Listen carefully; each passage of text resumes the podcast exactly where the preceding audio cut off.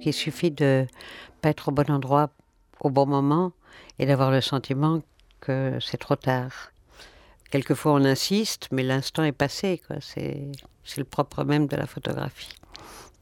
Il y a une part de hasard quand même, même quand tout est mis en place. Rien à voir. Vous me demandez de vous raconter la photo que j'ai pas prise.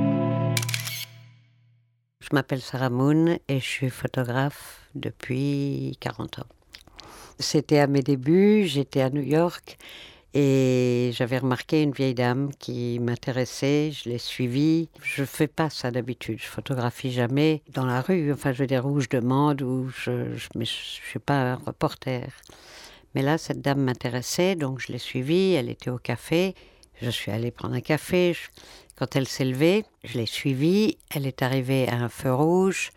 J'ai commencé à lever ma caméra et elle s'est retournée vers moi et elle m'a dit Who do you think you are? You are sightseeing? Qui est-ce que vous croyez être? Vous, vous croyez euh, faire du tourisme?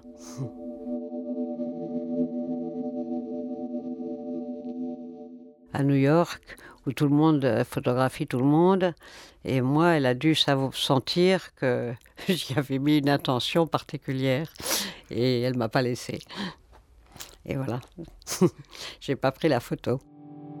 Arte Radio.